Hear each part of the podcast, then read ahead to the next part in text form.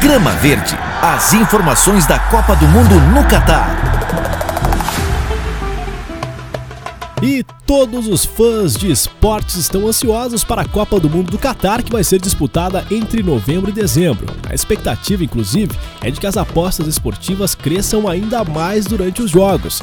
Além da data diferente do calendário usual do campeonato, a Copa do Mundo de 2022 teve outra mudança: o número de atletas convocados por cada seleção, que conta agora com 26 nomes. Dessa forma, alguns jogadores que tinham um sonho mais distante passam a ter alguma chance de convocação. Com isso, mesmo que as chances não sejam tão altas para a maioria dos citados, a expectativa ainda existe. Convocação oficial da seleção brasileira precisa ocorrer até o dia 21 de outubro, contando com 55 nomes pré-convocados.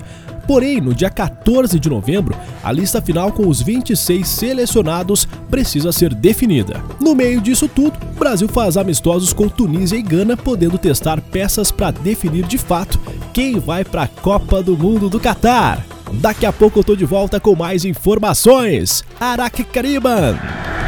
Grama Verde, as informações da Copa do Mundo no Catar.